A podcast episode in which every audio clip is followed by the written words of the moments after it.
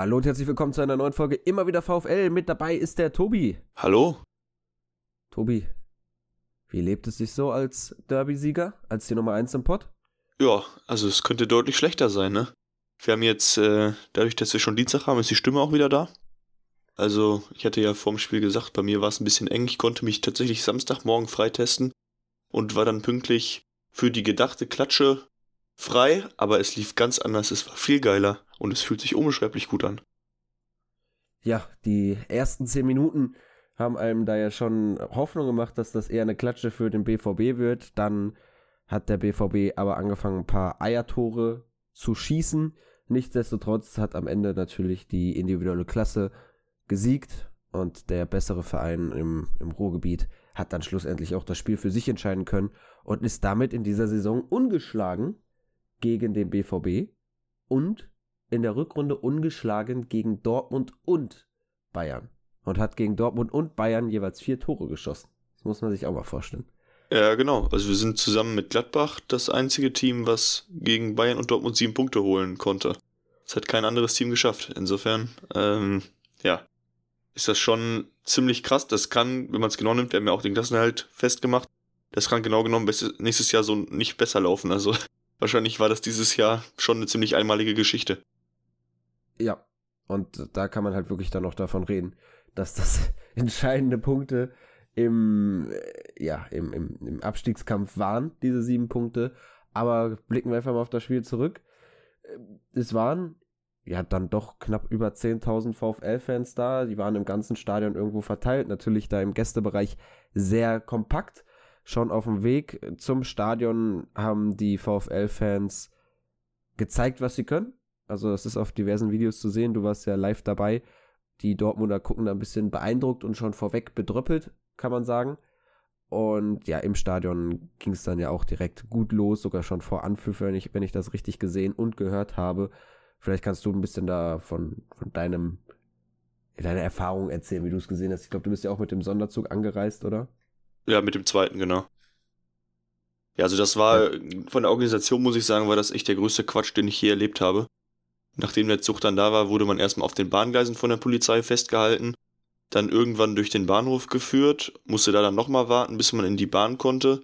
Und dann kommst du am Stadion an und bist dann direkt wieder unter Dortmundern. Also die machen die ganze Zeit eine Fantrennung, aber im Stadion ist das dann plötzlich egal. Also das habe ich überhaupt nicht verstanden. Das war wirklich kompletter Blödsinn. Also entweder ganz oder gar nicht, ist da meine Meinung. Weil dann auch, als wir auf dem Bahngleis oben festgehalten wurden, kommt dann der nächste RE1 oder RE6, keine Ahnung, und da sind dann wieder ganz viele Dortmunder drin und vereinzelte Bochumer, die auch zum Stadion wollen und müssen dann wieder durch die Bochumer alle durch. Also das war wirklich so ein Blödsinn. Ja, wir haben es dann, äh, haben das Beste daraus gemacht, haben dann die Wartezeit mit äh, Gesängen überbrückt und wie schon gesagt, das, da sind ganz nette Bilder entstanden äh, oder auch Videos. Ähm, ja, genau. Also hat, hat, jedenfalls hat so in dem Sinne dann auch schon Spaß gemacht, weil die Stimmung schon ganz gut war. Also man merkte irgendwie, alle sind gut drauf, alle haben Bock auf das Derby und ähm, ja, dann, äh, wie du schon gesagt hast, ging es natürlich dann, als es im Stadion war und dann auch der Anpfiff kam, sehr, sehr geil los. Ja, man fragt sich dann natürlich, wie, wie das sein kann, weil eigentlich müsste ja gerade dort die Polizei Erfahrung damit haben, wenn man so an die Derbys gegen Schalke zurückdenkt. Da gab es ja ein paar und da kommen ja auch immer Massen an Fans mit, also das sollte ja jetzt nichts Neues für die sein. Und so lange ist Schalke auch nicht in Liga 2, dass die das irgendwie komplett verlernt haben. Klar, da kam die Corona-Krise, aber trotzdem, da sollte man ja irgendwie meinen, die wissen, was sie machen, aber anscheinend nicht.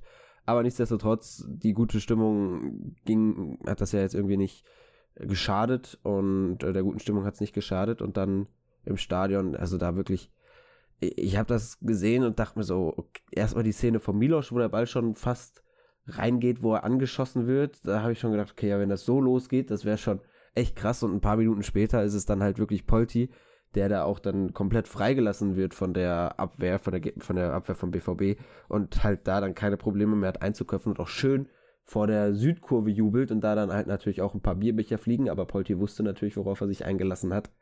Und dann ist es ja wirklich auch kurz danach wieder Holtmann, der wieder ein echt schönes Tor erzielt ähm, und dann steht man da wirklich und guckt sich das an und fragt sich, was ist denn jetzt hier los? Ja, also das war weil du hast ja schon gesagt, wurde freigelassen. Das Ding ist halt wirklich, Also einerseits wurde dagegen Asano auf dem Flügel einfach sauschlecht verteidigt, also er hat sich gut durchgesetzt.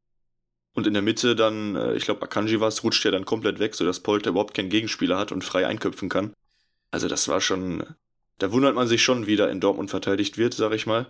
Ähm, aber gut, für uns hat es natürlich äh, für die Freude gesorgt und ähm, Asano hat tatsächlich dann auch bei, bei beiden Toren der Vorlagengeber. Ähm, das muss auch sagen, beim 2-0, ich habe überhaupt nicht, es war ja auf einer ganz anderen Seite vom Stadion, ich habe in dem Moment überhaupt nicht geblickt, wer jetzt das Tor geschossen hat. Es hätte auch Elvis gewesen sein können oder noch irgendwer, wobei, das war mir irgendwie klar, dass er es nicht war, sonst hätte er da überschwänglicher gejubelt.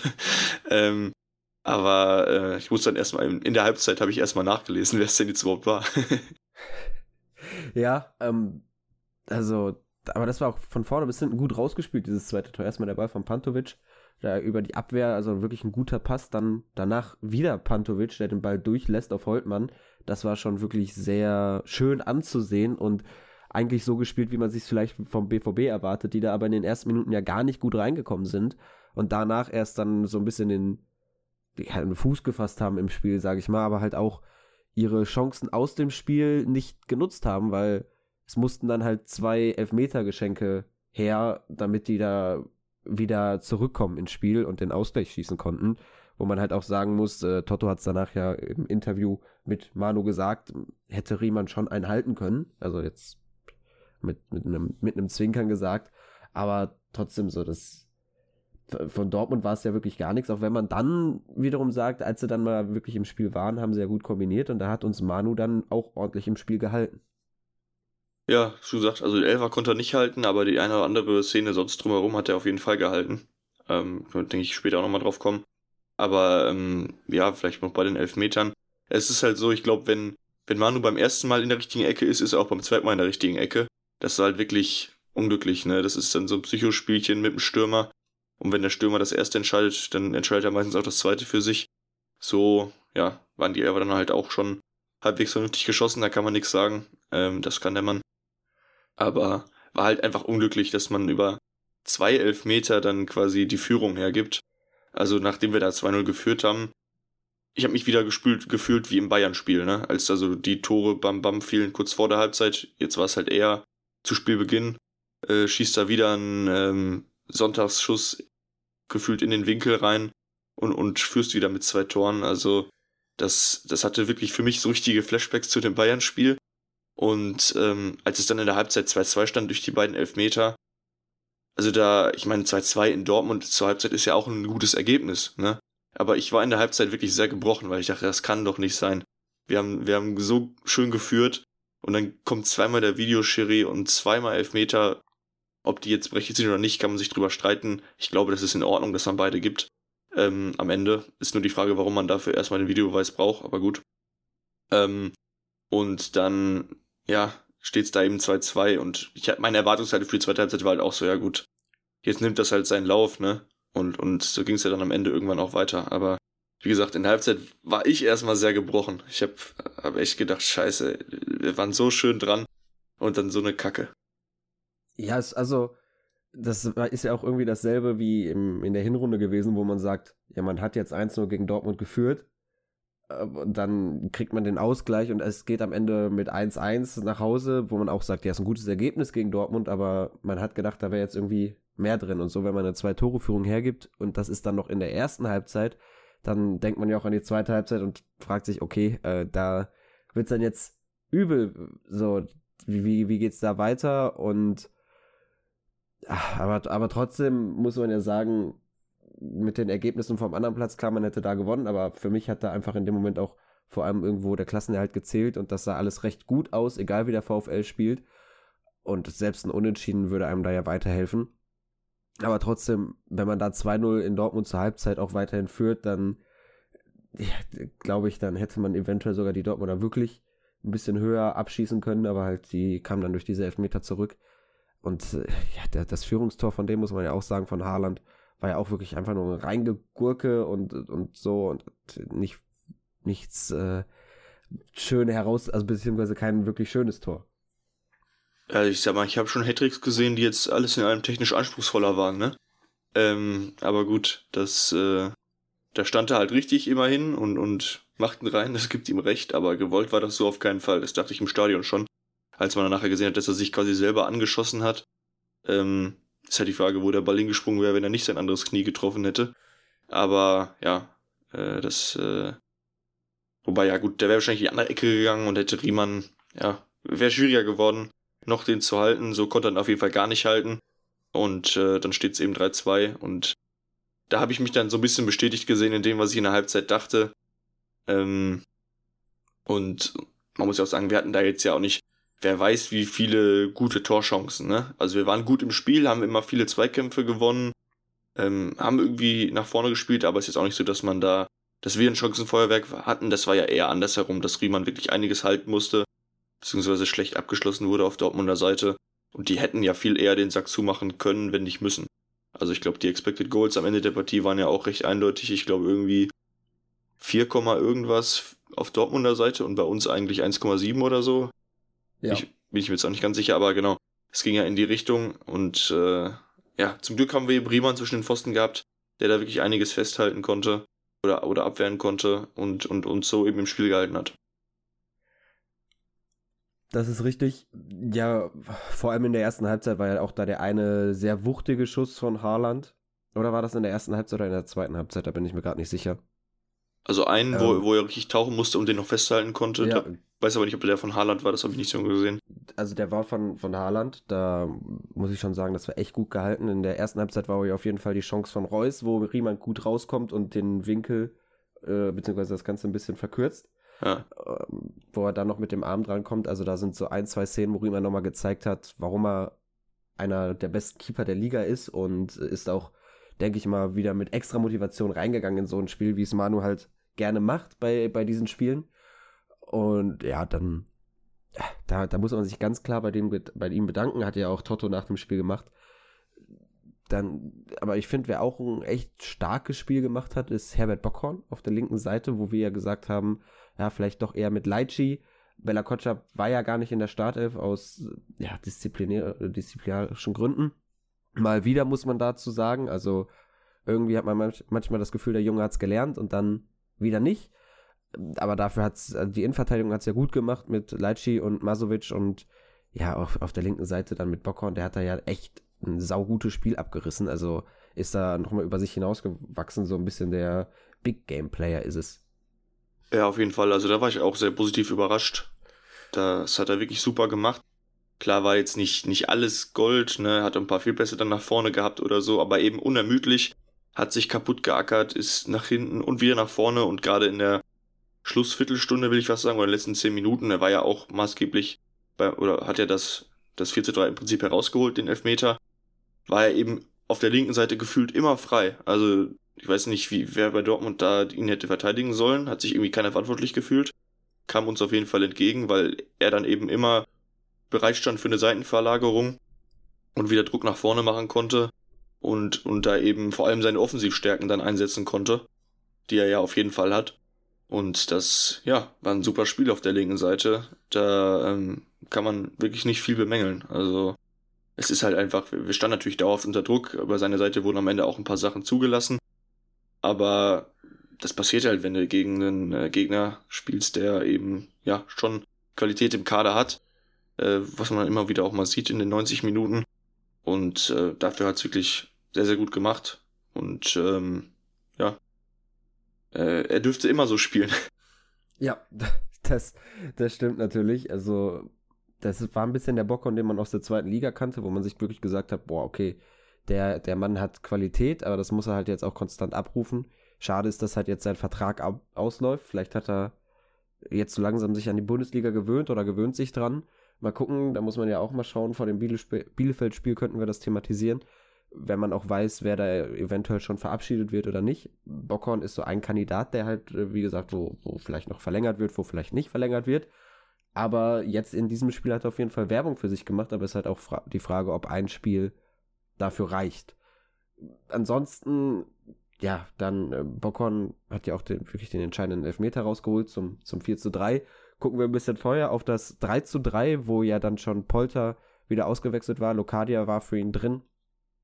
Und dieses 3 zu 3, da habe ich wirklich geguckt und dachte mir, boah, das, was ist das für eine Technik? Also diese Annahme, direkt Drehung und Abschluss mit links, das war wirklich, ja, ich will Weltklasse nicht sagen, aber das war absolut krass und das kennt man nicht aus Bochum und das war wirklich das, was wir auch in den letzten Monaten immer über Locadia gesagt haben, dass er eben diese Technik hat und jetzt hat er sie einfach im richtigen Moment nochmal gezeigt. Ja, absolut. Also ich habe mir am Sonntagabend oder irgendwann nochmal, habe ich in Doppelpass reingeschaut nochmal im Nachhinein, weil es hieß, dass da der VfL auch zum Thema war. Und da hat, glaube ich, Effenberg gesagt, er hätte gar nicht gedacht, dass ein Bochumer Spieler sowas kann. Äh, das spricht ja ein bisschen auf das hin, was du gerade gesagt hast. Ähm, ist halt wirklich so. Also das, da sieht man eben, dass er was, was die Technik angeht, momentan wahrscheinlich der Spieler ist, der, der eben mit am besten am Ball ist, der damit nochmal zeigt, warum er vor ein paar Jahren so viel gekostet hat, wie er gekostet hat. Ähm, ist halt schade, dass er nicht so lange fit war jetzt, dass er wirklich viel auch ausgefallen ist und man nicht mehr von ihm sehen konnte. Aber er war, äh, also er ist auch der, der Big Game Player, ne? Gegen Bayern getroffen, jetzt gegen äh, Dortmund getroffen. Immer wenn er gewonnen hat, äh, getroffen hat, haben wir gewonnen. Also das ist äh, ja auch eine Qualität und da die eben so entscheidend einzubringen, wirklich sehr, sehr schön. Hat mich sehr für ihn und natürlich für uns erst recht gefreut. Ja, auf jeden Fall. Wobei man da natürlich auch sagen muss, dass Polti das in dem Spiel auch trotzdem gut gemacht hat. Also jetzt irgendwie mit Bielefeld zu sagen, ja, hier, Lokadia hat wieder seine Technik gezeigt. Vielleicht kann er von Anfang an spielen. Nee, eigentlich hat es Polti da auch wieder verdient, weil er sich wirklich aufgerieben hat in Dortmund, hat ein Tor gemacht, genauso wie Lokadia. Vielleicht, ja, ist wieder ein bisschen vorausgeschaut, aber vielleicht spielen auch beide mal jetzt endlich von Anfang an, aber trotzdem, da ist die, die Stürmerwahl für Reis echt schwierig weiterhin. Wenn, weil ich glaube, Lokadia haben, haben wir ja vor dem Spiel gesagt, dass jetzt auch langsam die Zeit beginnt, wo die Spieler Werbung für sich machen müssen. Und vielleicht möchte er das dann jetzt auch langsam mal nutzen. Also mal schauen, wie es da weitergeht. Aber das war einfach wirklich sensationell und richtig gut. Ja, ich, ich hätte mich ein bisschen gefreut, wenn er dann ein bisschen ausgelassener gejubelt hätte. Das war so für mich sehr verhalten dafür, dass man gerade das 3-3 mit so einem Tor gegen Dortmund geschossen hat. Aber okay, das ist vielleicht seine, seine Art, seine Mentalität, äh, dass er sagt, ja, warum soll ich bei Toren so, so krass jubeln?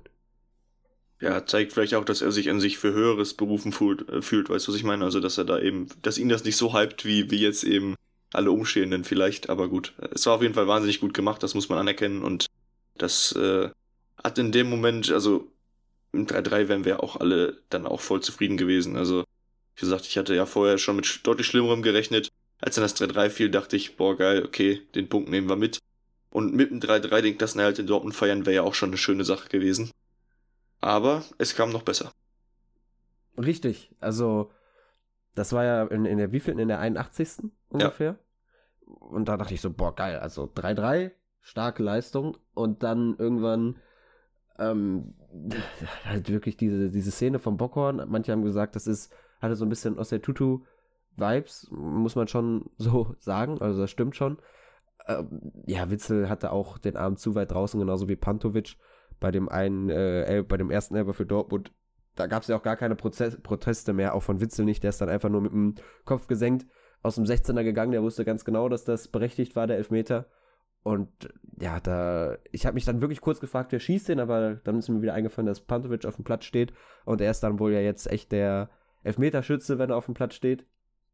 Und das macht er ja auch einfach sehr cool, einfach lässig in die Mitte.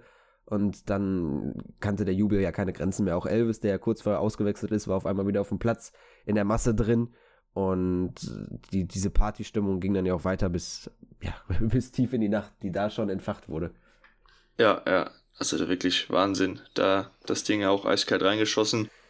Muss sagen, ähm, ich, ich war mir auch nicht ganz sicher, wer den jetzt schießen wird, aber ähm, ja, als Pando schon da stand, dachte ich schon, naja, klar, macht Sinn. Habt ihr mir da auch vertraut und ja, dann äh, hat das souverän gemacht, auf jeden Fall. Und ähm, ja, Wahnsinn machst du da das 4-3 und äh, musstest dann am Ende nur noch ein bisschen über die Zeit reden, wo man auch sagen muss, da, also es war ja so, wir haben wirklich die ersten 10 Minuten sehr gut gespielt und dann aber eben auch quasi so die letzten 10, also ab der 80. Minute, sage ich jetzt mal, wieder mit Nachspielzeit noch. Es war ja nicht so, dass wir da noch, wer weiß, wie Szenen verteidigen mussten. Dortmund konnte dann auch nicht mehr viel produzieren. Die haben, haben dann irgendwie so ein bisschen resigniert. Ja, genau. Also ich glaube, die, da ist einfach auch die Luft raus, ne? Wenn du die Meisterschaft ist entschieden, Vizemeister werden sie quasi, so dann ist es durch. Da haben sie dann keinen Bock mehr, da sich irgendwie groß aufzureiben und dann noch einen, den Ausgleich zu schießen oder vielleicht das Spiel zu drehen. War vielleicht dann auch einfach ein zu heftiger Nackenschlag, wenn man innerhalb von kürzester Zeit zwei Tore schießt und dann doch irgendwie das Spiel noch aus der Hand gibt, gerade als BVB gegen den Aufsteiger. Und ja, vielleicht waren sie auch einfach beeindruckt von der Kulisse, die dann da herrschte von den VfL-Fans. Aber gut für uns. So hat man dann wirklich das geschafft, was nicht viele, was viele gehofft haben, aber die wenigsten wahrscheinlich geglaubt haben, dass man in Dortmund durch einen eigenen Punktgewinn, jetzt waren es drei Punkte, den Klassenerhalt feiert. Ja, da sind die dann auch direkt nach Abpfiff, du hast es gerade schon angesprochen, mit der Party alle Dämme gebrochen. Wie, also Reis ist ja wirklich einer, der sich eigentlich immer zurückhält äh, und nie, nie irgendwie sich so richtig feiern lässt oder selber mitfeiert. Zumindest von dem, was man nach außen hin sieht, wenn es darum geht, an die Kurve zu gehen oder so. Aber den, ich nenne es mal Sprint, den er mit Elvis gemacht hat, direkt nach Abpfiff zur Kurve, das war einfach saugeil. Da hat man auch gesehen, wie viel ihm persönlich das bedeutet. Und ähm, ja, da, also da, da war er auf jeden Fall der Erste, hat da ein bisschen kurz gejubelt. Danach hat er sich erstmal wieder im Hintergrund gehalten, bis er später nochmal gefordert wurde von den Fans.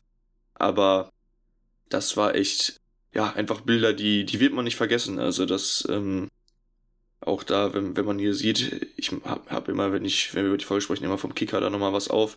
Wenn ich da das Bild sehe, wie die Jungs vor der Kurve jubeln, ich sehe jetzt gar nicht, wahrscheinlich war das noch bei irgendeinem Tor, aber ja, einfach die Bilder, die da entstanden sind, die ganze Kurve gefühlt auseinandergebrochen, ähm, einfach Wahnsinn. Ja, da kann man jetzt über so viele Sachen reden, über Tesche, über Toto Riemann. Da gibt es ja so viele Themen, die man ansprechen kann, aber ich glaube, das sprengt dann einfach auch den Rahmen der Folge. Das ist sowas vielleicht für eine Saison Nachbesprechung, wenn man darüber redet.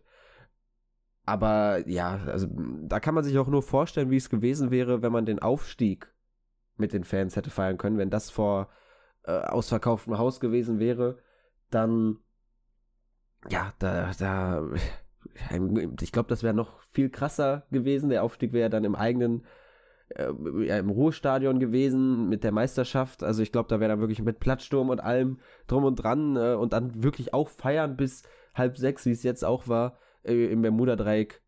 Ähm, es hätte, ich glaube, das wäre auch äh, sehr, sehr geil geworden und so hat man jetzt wenigstens ein bisschen was davon erleben können.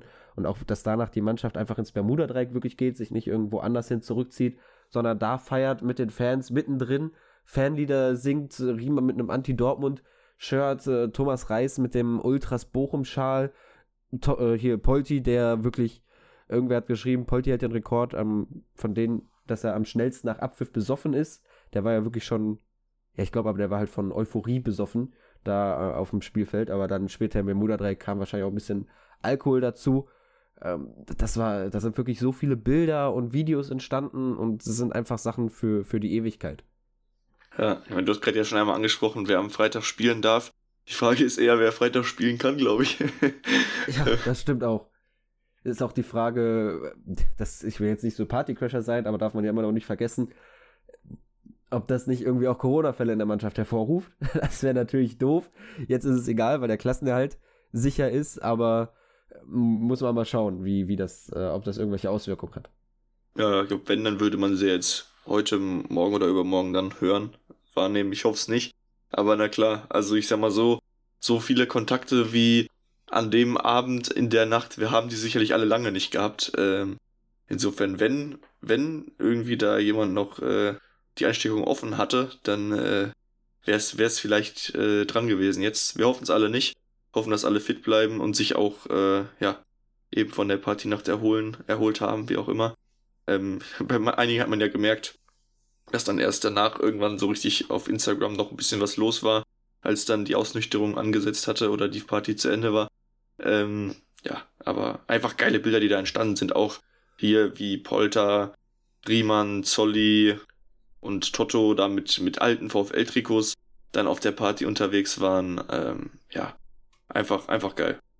Ja, auf jeden Fall. Und jetzt kann man nur mal äh, kann man nur schauen, wie es dann wird jetzt am Freitag gegen Bielefeld. Ich glaube, da geht die Party einfach weiter. Ähm, wir haben ja gerade schon gesagt, Spielerverabschiedungen stehen auch an. Einer, der eventuell verabschiedet wird, ist Robert Tesche, der ja auch in Dortmund schon besungen wurde. Ich glaube, da wird es weitergehen mit äh, Gesängen für Tesche da kann man dann auch mal gespannt sein, wie es danach äh, ist, wenn man jetzt im heimischen Ruhestadion dann nochmal feiern kann. Aber das ist einfach wirklich sehr, sehr geil. Und äh, ja, auch, auch sowas, was halt äh, lange gefehlt hat im Bochum, dass man so mit dieser Mannschaft, mit der Mannschaft feiern kann und wirklich die nicht irgendwie, wie es bei anderen ist, hinter einer Absperrung sind, äh, sondern mitten in den Massen drin sind. Ich dachte dann kurz, okay, als ich die, dieses Insta-Live zum Beispiel von Jimmy gesehen habe, die stehen da irgendwie auf einer Bühne, die jetzt aufgebaut wurde, aber nee, die standen ja einfach auf Zäunen und Tischen und haben sich da eben hochgestellt und da halt die Fans angeheizt und waren halt einfach wirklich mittendrin. Ja, ja gerade Riemann ne, wieder in erster Front. Also ist schon, schon auch geil. Ich habe das gesagt, Polter hält den Rekord, äh, da eben schnell besoffen zu sein nach Abpfiff. Also Riemann, der sah ja gefühlt zwei Minuten nach Abpfiff schon aus wie der Bierkapitän. Also das ist wirklich Wahnsinn, wie der sich ja schnell in Feiermontur quasi schon irgendwie umdesignt hat. Ähm, und, und ja, ich meine, dass er irgendwie einer ist, der, der, er ist ja prinzipiell auch so ein Ballermann-Kandidat, sag ich mal. Das äh, hat man ja irgendwie in verschiedenen Interviews auch irgendwie schon mal mitbekommen. Aber ja, da hat er dann auf jeden Fall gezeigt, dass, dass das auf jeden Fall seine Sache ist und er da Einheizer ist. Ähm, ja, einfach, einfach geil, dass, dass äh, eben die Jungs in der Konstellation, die jetzt da sind, dass das jetzt geschafft haben und ähm, dann eben sich da, wie du schon gesagt hast, diesmal auch ordentlich mit den Fans zusammen feiern lassen können. Ja, die Frage ist natürlich, ob das jetzt nur der Anfang war und dann gibt es nochmal eine richtig krasse Saisonabschlussfeier oder ob das jetzt schon quasi die Feier war. Aber ich glaube, da wird es noch was geben. Vielleicht also auf jeden Fall was Internes vom VfL, wo die dann nochmal das richtig eskalieren lassen können. Jetzt mal schauen äh, nach dem Spiel gegen Bielefeld, je nachdem wie das ausgeht. Ich denke, da wird es dann auch ordentlich Partystimmung geben. Mit äh, dem Hinblick darauf, dass man der Arminia ja so einen kleinen Knock in Richtung zweiter Liga geben könnte, wo äh, ja ich glaube auch die Spieler Interesse daran hätten, einfach auch da mit den Fans nochmal danach feiern zu können. Allein deswegen möchten sie das gewinnen. Da muss man dann schauen, wie das ist. Das Spiel steht jetzt am Freitag an. Und ansonsten zum Spiel gegen den BVB gibt es natürlich noch viel zu sagen, aber ich glaube, wir haben auch viel angesprochen. Genau, nur wir müssen noch überlegen, ob wir einen Man of the Match finden. Ja, da wollte ich jetzt gleich auch drauf kommen. Ähm, da haben wir natürlich auf Instagram gefragt. Und da ist eigentlich die Meinung eindeutig. Viele sagen die Mannschaft, logischerweise.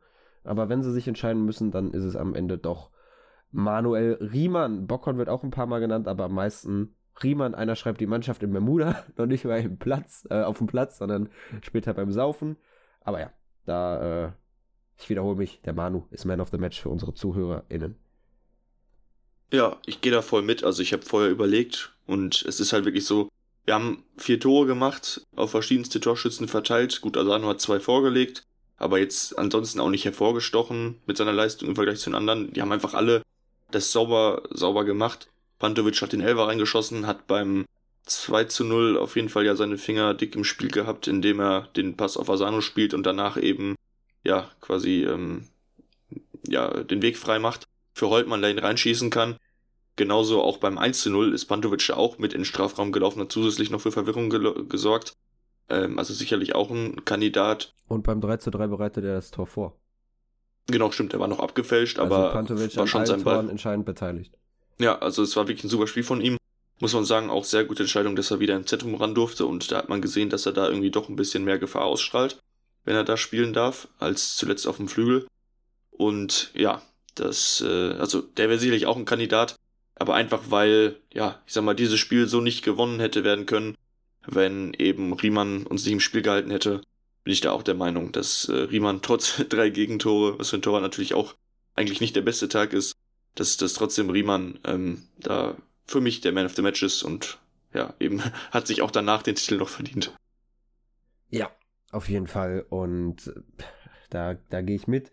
Klar, es gibt viele, die man da jetzt irgendwie hervorheben kann, Bockhorn zum Beispiel auch, aber äh, für mich ist es auch Manu, hat uns im Spiel gehalten mit wichtigen Paraden. Die zwei wichtigsten haben wir schon genannt. Wenn die reingehen, dann geht das Spiel auf jeden Fall anders aus. Von daher, super Spiel von Manu, muss man sich bei ihm bedanken äh, beim Derby-Sieg. Und dann kann man nur hoffen, dass er die letzten zwei Spiele auch nochmal so eine gute Leistung zeigt. Ja, vielleicht rotiert Reis ja auch nochmal irgendwie, dass er Esser eine Chance gibt, sich da ähm, ja, also dass er auch noch mal ein paar Minuten kommt, aber das wird man alles dann auf der Pressekonferenz hören. Aber Manu hier der Man of the Match für Tobi, für euch und für mich. Und dann hören wir uns bei, dem, bei der Folge vor dem Biele Bielefeld-Spiel wieder. Genau, ja, steht schon Freitag an, insofern gar nicht mehr so lange bis dahin. Müssen wir mal schauen, wann die denn kommt. Aber ja, vielen Dank fürs Zuhören auf jeden Fall heute. Ich denke, der Start in die Woche ist allen leicht gefallen und äh, ja, genießt es auf jeden Fall noch ein bisschen. Genau. Auf Wiederhören.